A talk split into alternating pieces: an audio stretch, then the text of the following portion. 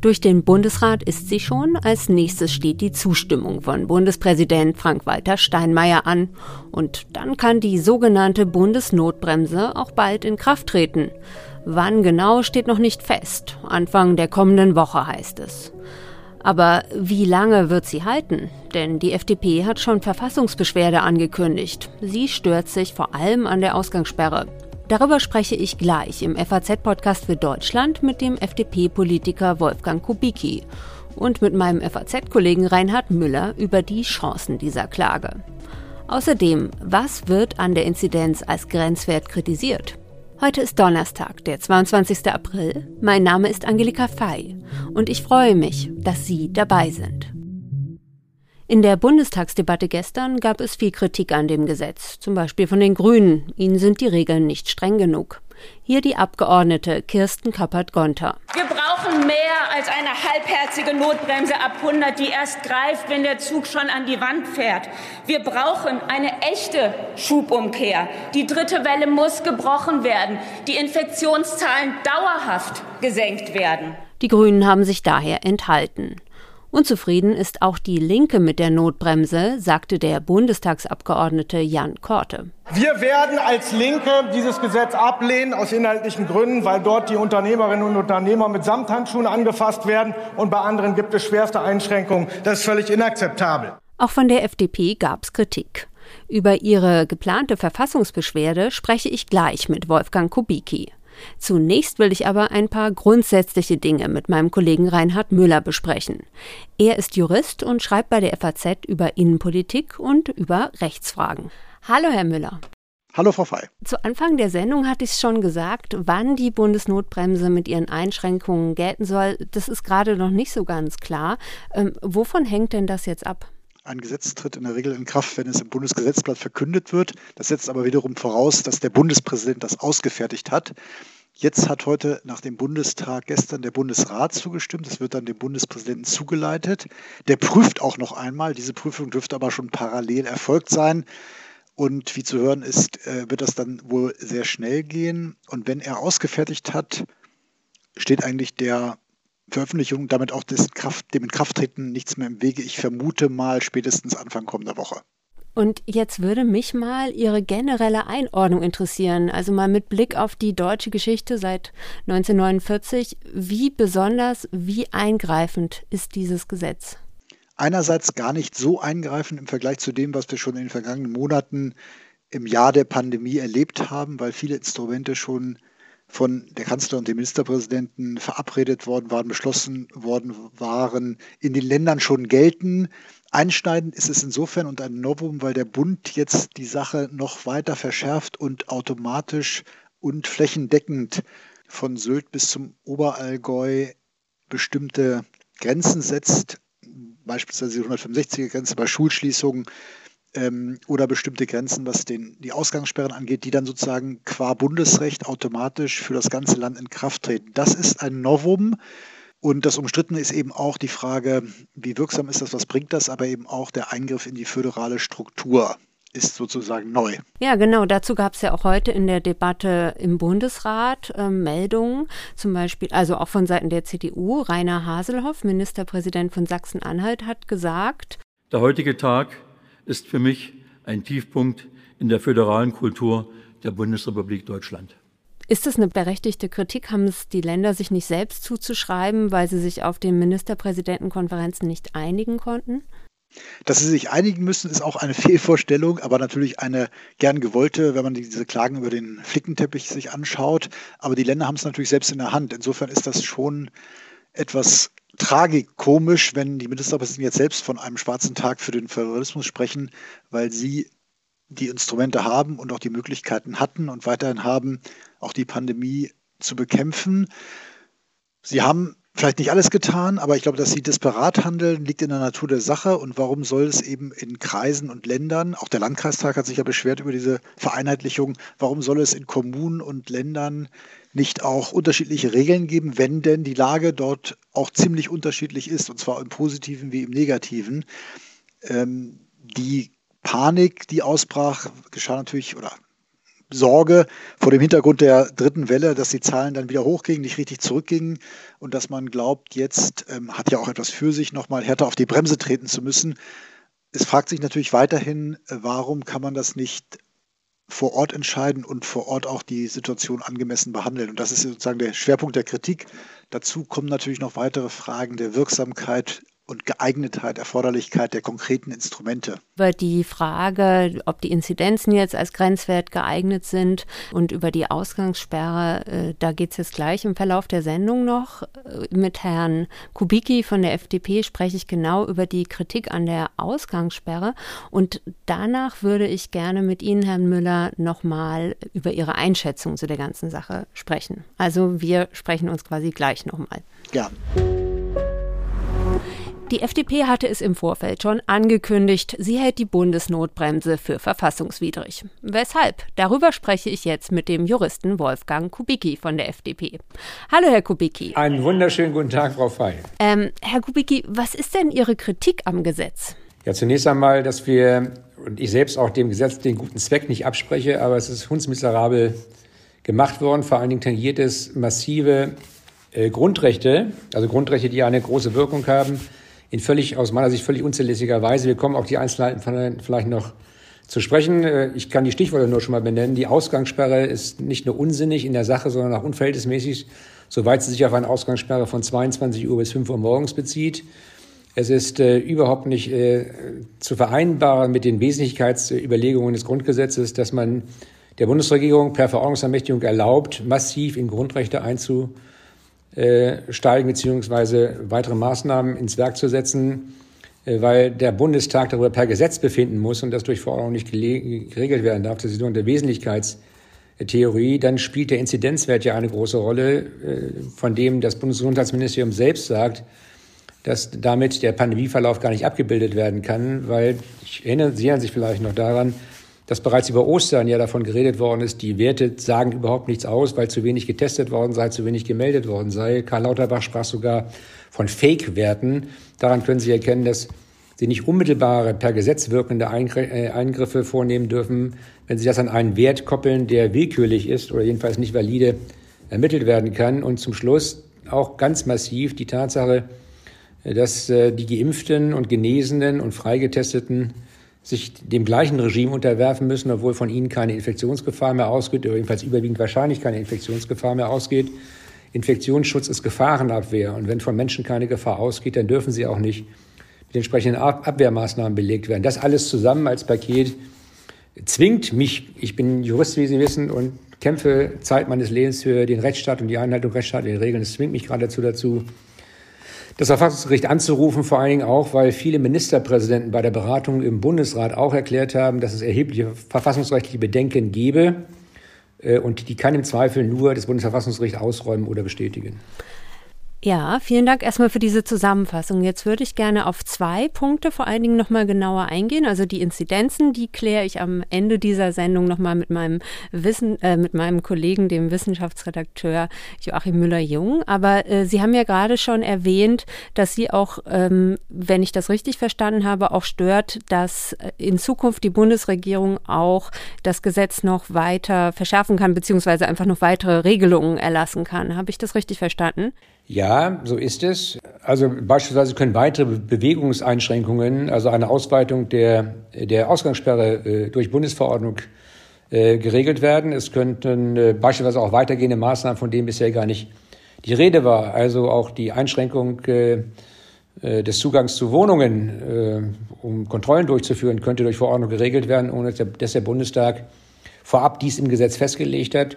Man könnte sogar so weit gehen, und das ist jetzt sehr pointiert, dass die Bundesregierung durch Verordnung regeln könnte, dass eine bestimmte Berichterstattung unterbunden wird, die dazu führen könnte, wenn man Maßnahmen der Bundesregierung in Frage stellt, die Bevölkerung zu verwirren und damit dazu beizutragen, Regeln nicht zu befolgen, womit das Pandemiegeschehen, das ist jetzt, wäre dann die Erklärung, ausgeweitet werden könnte. Also ich finde immer Gründe wie Früchte am Baum und freiheitsbeschränkende Maßnahmen zu ergreifen, weil ja angeblich alles dem Pandemieschutz oder der, äh, dem, dem Schutz der Bevölkerung vor einer Ausweitung der Pandemie dient. Aber diesen neuen Verordnungen müsste ja schon nochmal der Bundestag zustimmen, so wie ich es verstanden habe.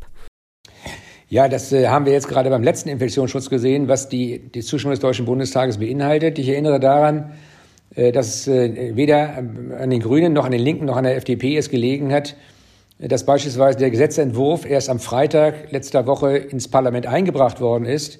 Die regierungstragende Fraktion bis Mittwochmittag 14 Uhr brauchten, um ihrerseits doch den angeblich so guten Gesetzentwurf, der schon abgestimmt gewesen sei, äh, wesentlich zu verändern. Äh, und dann haben die Oppositionsfraktionen genau einen halben Tag Zeit gehabt, um sich damit zu beschäftigen und ihrerseits Vorschläge zu unterbreiten. Und am Mittwoch ist das Gesetz ja verabschiedet worden. Und da wir mittlerweile in einer Mediendemokratie leben, wäre die Erklärung äh, der Bundeskanzlerin, wenn ihr mir jetzt nicht folgt, dann führt es zu meinem Sturz und zu meiner mangelnden Gesichtswahrung, würde unmittelbar vor der Wahl mit Sicherheit viele Abgeordnete von CDU, CSU und SPD dazu veranlassen, Regelungen auch zuzustimmen, die sie eigentlich ablehnen würden. Ich erinnere daran, dass bei der Verabschiedung des Gesetzes über 50 äh, Abgeordnete äh, Erklärungen zu Protokoll abgegeben haben, die darin gipfeln, dass sie eigentlich nicht zustimmen können, aber wegen der übergeordneten ähm, Bedingungen, die wir haben und der Tatsache, dass es darum geht, jetzt endlich wirklich Maßnahmen zu ergreifen, auch wenn man die im Einzelfall nicht für gerechtfertigt hält, würde man trotzdem zustimmen. Das zeigt eigentlich, den, den Zwiespalt, in dem sich gerade regierungstragende Fraktionen immer wieder befinden. Jetzt würde ich gerne mit Ihnen auf einen anderen Kritikpunkt von Ihnen eingehen, nämlich die Ausgangssperre.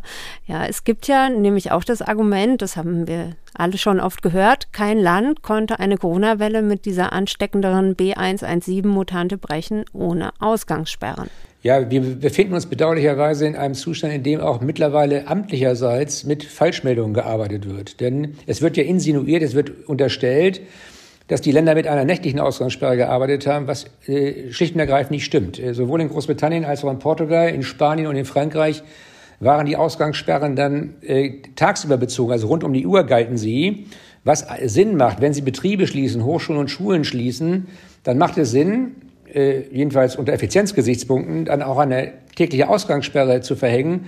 Weil wenn die Menschen nicht mehr arbeiten gehen, dann sollten sie sinnvollerweise auch nicht im Park zusammentreffen und da gemeinsam Bier oder Kaffee oder sonst was trinken.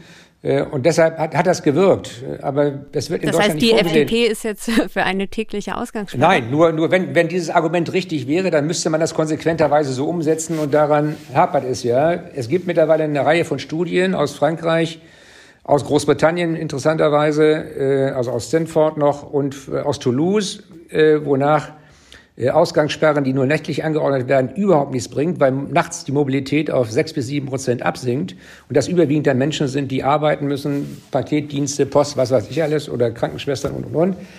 Ähm, und es gibt mittlerweile auch Studien aus Deutschland. Also die Uni Gießen hat gestern, glaube ich, eine Studie veröffentlicht, wonach nächtliche Ausgangssperren, und zwar egal, ob sie um 20 Uhr angeordnet werden oder um 22 Uhr, äh, überhaupt nichts äh, zur, zum Pandemiegeschehen beitragen. Man kann es übrigens auch selbst verfolgen. Hamburg hat seit 17 Tagen eine Ausgangssperre. Die Hamburger Verwaltung behauptet natürlich, sie bringe was, weil die Inzidenzzahlen sinken. Die sinken zwar, aber das ist nicht auf die Ausgangssperre zurückzuführen, denn Schleswig-Holstein hat keine Ausgangssperre und seit 17 Tagen verlaufen die Linien der Inzidenzentwicklung in Hamburg und Schleswig-Holstein parallel. Also Abstand zwar, die Hamburger haben deutlich höhere Inzidenzen als Schleswig-Holstein, aber die Linien verlaufen genau parallel, was darauf hindeutet, dass es jedenfalls nicht an der Ausgangssperre liegen kann, dass es eine solche Bewegung gibt. Und Sie müssen immer schauen, das hat massive äh, Auswirkungen auf äh, unser tägliches Geschehen. Sie dürfen nach dem jetzigen Gesetz zwischen 22 und 24 äh, Uhr alleine rausgehen, was schon deshalb ziemlich komisch ist, dass Ihr Partner Sie nicht begleiten darf, Ihre Ehefrau, der Ehemann, aber, aber das betrifft komisch, doch gar nicht so viele Menschen. Also es äh, gibt ja jetzt Regel, neue Regelungen, ja. die viel größere Auswirkungen auf das Leben der Menschen haben. Ja, das ist ein interessantes Argument. Je weniger Menschen es betrifft, desto unverhältnismäßiger wird es. Man kann nicht, Entscheidung des OVG Lieneburg, übrigens auch dankenswerterweise von gestern, man kann nicht 99,9995 Prozent der Bevölkerung generell an der Ausübung ihrer Grundrechte hindern, und zwar unabhängig von der Frage, ob sie das wollen oder nicht wollen weil wir davon ausgehen, dass 0,0001 Prozent der Menschen sich nicht an die Kontaktbeschränkungen halten. Und deswegen wollen Sie ja jetzt auch Verfassungsbeschwerde einlegen. Und wie schnell wird das denn jetzt gehen? Ja, die Verfassungsbeschwerde wird gerade vorbereitet. Es wird ja versehen mit einem Antrag auf einstweilige Anordnung. Ich nehme mal an, dass es uns gelingt, weil das Gesetz ja erst Montag in Kraft tritt. Sie brauchen ja eine. Ich habe gehört, es könnte auch schon Samstag in Kraft treten. Das kann es deshalb nicht, weil wir Samstag nicht im Bundesgesetzblatt veröffentlichen. Also es kann heute vom Bundespräsidenten unterzeichnet werden. Dann wird es wahrscheinlich vielleicht auch morgen veröffentlicht werden können. Glaube ich aber eher, eher auch nicht. Also bisher gehen alle davon aus, dass der Montag derjenige Tag sein wird, wo es in Kraft tritt.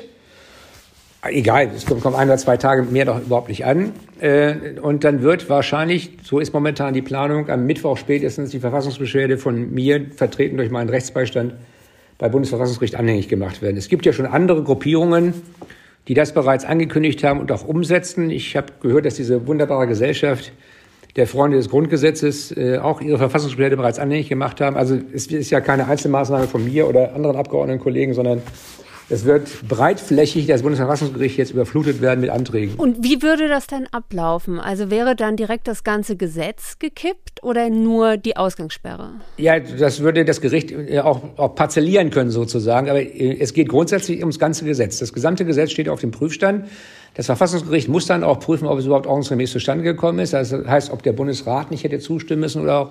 Aber sie werden dann möglicherweise zu der Erkenntnis kommen, die Ausgangssperre ist verfassungswidrig, aber die Tatsache, dass man Geimpfte jetzt immer noch anders behandelt als nicht geimpft oder gleich behandelt wie nicht Geimpfte, sei gerade noch tolerabel, weil noch nicht sicher feststehen würde, dass äh, die Geimpften tatsächlich keine Infektionsträger mehr sein können. Also wie gesagt, das, wird das, das werden sie abwägen.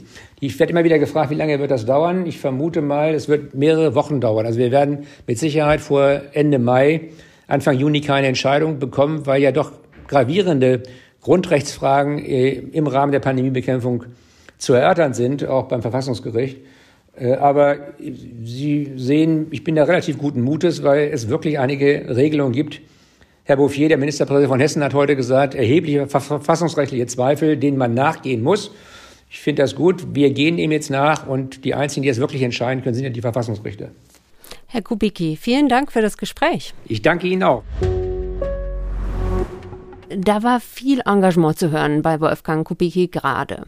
Umso mehr interessiert mich jetzt die Einordnung von meinem Kollegen Reinhard Müller. Ähm, Herr Müller, was sagen Sie, hat die Verfassungsbeschwerde der FDP Aussicht auf Erfolg? Das ist schwer zu sagen. Also ich glaube schon, dass ähm, Karlsruhe da was finden könnte. Ich glaube aber nicht, dass das Gesetz in Bausch und Bogen verfassungswidrig ist, denn es ist ja so, dass der Gesetzgeber hier einen weiten Einschätzungsspielraum hat, wie immer bei solchen Gefahrenlagen, die zwar jetzt schon ein Jahr bekannt sind, aber trotzdem unklar sind.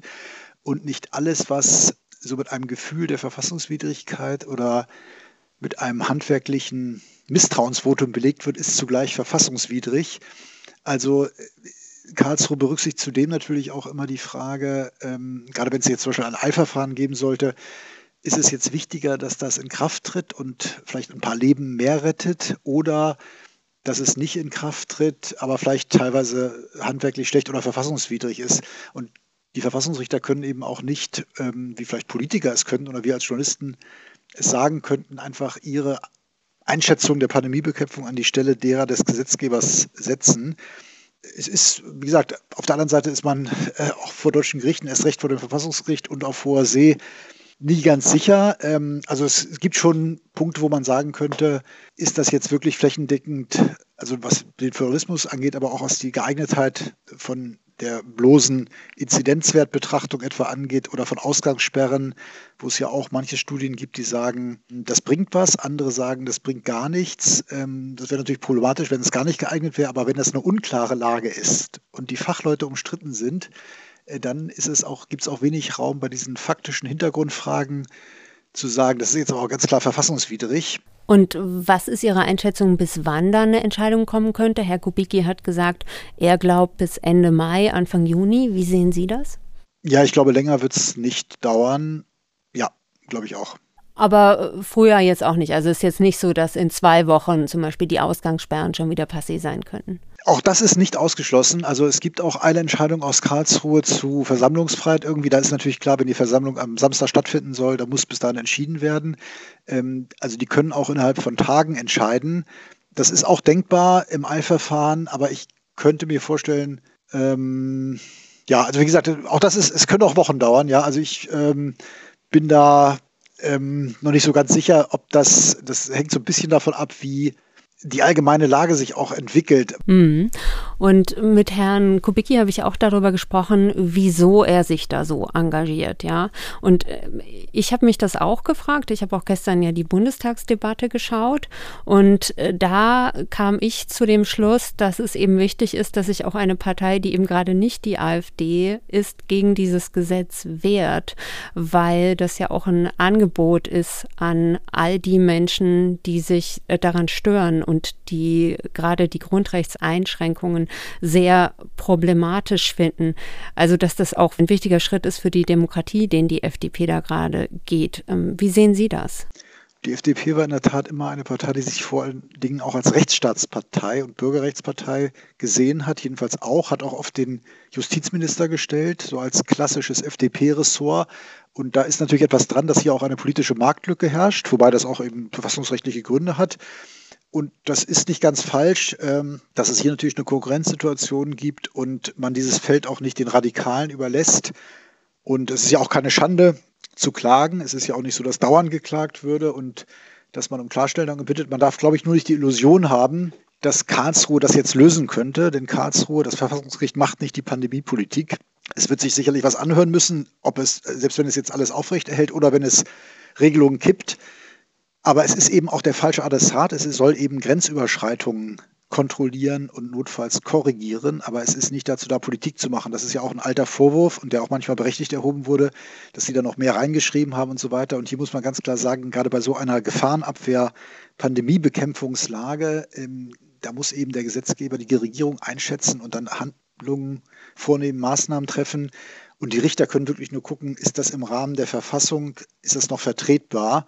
Aber können nicht sagen, nein, Moment, ihr hättet hier das machen sollen. Oder ihr dürft nur bis zu dem und dem Zeitpunkt eine Ausgabesperre verhängen. Das würde dann zu weit gehen. Ähm, aber es ist natürlich denkbar, dass man sagt, äh, das ist völlig unplausibel und äh, vielleicht eine Ungleichbehandlung oder eben ein, ein Eingriff, der durch nichts zu rechtfertigen ist, weil ganz klar mildere Mittel ersichtlich sind. Aber es geht eben um eine Kontrolle von Grenzüberschreitungen.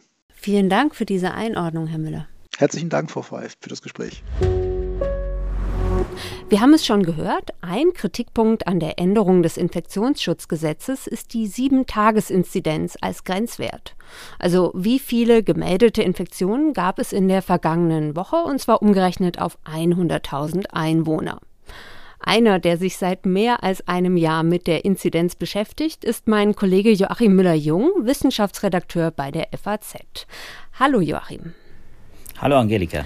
Fangen wir vielleicht mal mit dem Positiven an. Was ist denn gut an der Sieben-Tages-Inzidenz als Grenzwert? Also ich finde grundsätzlich gut, dass sie die Dynamik äh, des Infektionsgeschehens abbildet. Und das ist, glaube ich, auch der Hauptgrund, warum man das eingeführt hat. Man will erkennen, wie schnell entwickelt sich da was, wie schnell breitet sich das Virus aus. Und ähm, warte mal, genau. Und und was ist denn die Kritik? Naja, die Kritik ist natürlich, dass es äh, ein Indikator ist, der zwar die Dynamik anzeigt, und zwar relativ zügig anzeigt, relativ zeitnah mit dem Ausbruchsgeschehen funktioniert und deswegen auch das Infektionsgeschehen gut abbildet, aber er hat einige Ungenauigkeiten, einige Probleme, die sind äh, nicht weg, nicht abzustreiten, ist völlig klar. Es gibt eine Verzerrung einfach durch zum Beispiel einen Meldeverzug. Ne? Das sind ja, dem Ganzen liegen ja Tests zugrunde. Diese Tests müssen durchgeführt werden, die müssen äh, gemeldet werden und daraufhin erst werden die genau, Fallzahlen genau, das bekannt. kennen wir ja jedes Wochenende, ne? dass Sonntag, Montag sind halt die Zahlen niedriger, weil viele Gesundheitsämter dem RKI am Wochenende nichts melden. Und über die Feiertage ganz besonders. Ne? Jetzt nach Ostern wussten wir ja ganz lange nicht, wie ist es denn jetzt? So, und das ist aber nicht der einzige Punkt, denn ich sehe, es gibt noch andere Punkte und die muss man ernst nehmen. Das ist nämlich auch die starke Abhängigkeit von der Dunkelziffer. Ne? Wir haben natürlich, wenn wir testen, immer eine Dunkelziffer. Die variiert, die hängt sehr stark ab davon, wie stark man testet, also wie viel man testet. Das ist regional auch sehr unterschiedlich. Äh, das ist auch zeitlich äh, sehr unterschiedlich. Es gibt da also auch da eine Unsicherheit. Und natürlich sind die Meldezahlen, die Fallzahlen äh, abgekoppelt äh, von einigen medizinisch relevanten Größen, eben zum Beispiel auch der Krankheitslast, die ja äh, für viele und für die Politik insbesondere ja von Anfang an einer der wichtigsten Messgrößen war, um eine Überlastung der Intensivstationen zu verhindern. Genau, du hast ja jetzt gerade gesagt, dass ein Kritikpunkt ist, dass die Inzidenz auch ein bisschen davon abhängt, wie viel getestet wird. Da gibt es ja schon einen Faktor, den man da als Korrektiv noch ein bisschen mit reinnehmen kann, nämlich die Positivrate, also dass man einfach schaut, wie viele der gemachten Tests kommen denn positiv zurück. Und wenn man dann sieht, ah, okay, wir testen zwar mehr, aber wir haben auch viel mehr positive Tests, dann sieht man, dass das also ähm, wirklich ein echter Zuwachs ist und keiner, der nur durch Testen entsteht. Aber du hast jetzt gerade auch gesagt, ein weiterer Kritikpunkt ist, dass die Inzidenz gar nicht die, die entscheidenden Werte wiedergibt, nämlich ähm, wie schlimm sind denn die Verläufe, so würde ich das jetzt mal zusammenfassen. Und äh, deswegen ist ja jetzt auch eine Überlegung mit reinzunehmen, äh, wie viele Neuaufnahmen gibt es denn auf den Intensivstationen, richtig? Ja, und das finde ich ein, ein, sehr bedenkenswerter Vorschlag, äh, den man vielleicht noch einarbeiten sollte ins Infektionsschutzgesetz, vielleicht jetzt nicht in diese Neufassung, aber darüber muss diskutiert werden, auch in den nächsten Monaten. Ich glaube tatsächlich, dass die Inzidenz wichtig ist und gut ist, um die Dynamik abzubilden, aber dass die Neuaufnahmen intensiv, auf die Intensivstation sofort jedem einleuchtet, dass das natürlich ein Kriterium ist für die mögliche Überlastung äh, der Krankenhäuser. Und darum geht's ja auch. Deswegen ist die Neuaufnahmen richtig. Äh, sie kommt auch relativ früher als die reine Belegung äh, der Intensivstation. Wenn wir diese Zahlen nehmen, die sind relativ stabil, weil es gibt einen gewissen Durchsatz auch auf den Intensivstationen. Wenn wir die Zahl dann neu aufnehmen, dann haben wir wieder diese Dynamik drin. Wie entwickelt sich das gewissermaßen die Zahl der Menschen, die infiziert sind und dann auch schwer erkranken? Das wird in den Neuaufnahmen relativ gut abgebildet, wenn auch mit einem gewissen Zeitverzug. Genau, immer noch diese 10 bis 14 Tage, bis jemand erkrankt, schwerer erkrankt und dann eingewiesen wird. Hm. Und es, es gibt ja noch ähm, es gibt ja einen Nachteil, und zwar diese Zahl der Neuaufnahmen wird ja gerade noch gar nicht flächendeckend erhoben. Ne? Ähm, ist das denn geplant, das jetzt zu machen? Naja, das sind Vorschläge jetzt. Wir reden hier äh, über eine äh, wichtige politische Debatte, die läuft und die ist nicht abgeschlossen. Deswegen sagte ich, man muss das auch tatsächlich äh, die nächsten Wochen, Monate mal intensiver diskutieren. In den Kliniken dieses Meldesystem, das jetzt ohnehin für die für das Intensivregister aufgebaut wurde, so auszubauen, dass man die Neuaufnahmen äh, quasi weitermeldet, das ist eine Kleinigkeit. Also das halte ich für, den, für die kleinste Hürde. Wichtig wäre, dass man die Zahlen bekommt. Und dann kann man auch diese Zahlen nochmal testen. Wie gut sind die wirklich als Signal für eine für Maßnahmen, die dann getroffen werden. Genau, weil eine Verfälschung ist ja quasi drin, dass ja viele äh, schwere Covid, äh, also viele Patienten mit schweren Covid-Verläufen zum Teil auch in anderen Bundesländern behandelt werden, zum Beispiel Patienten aus Brandenburg in Berlin. Ne?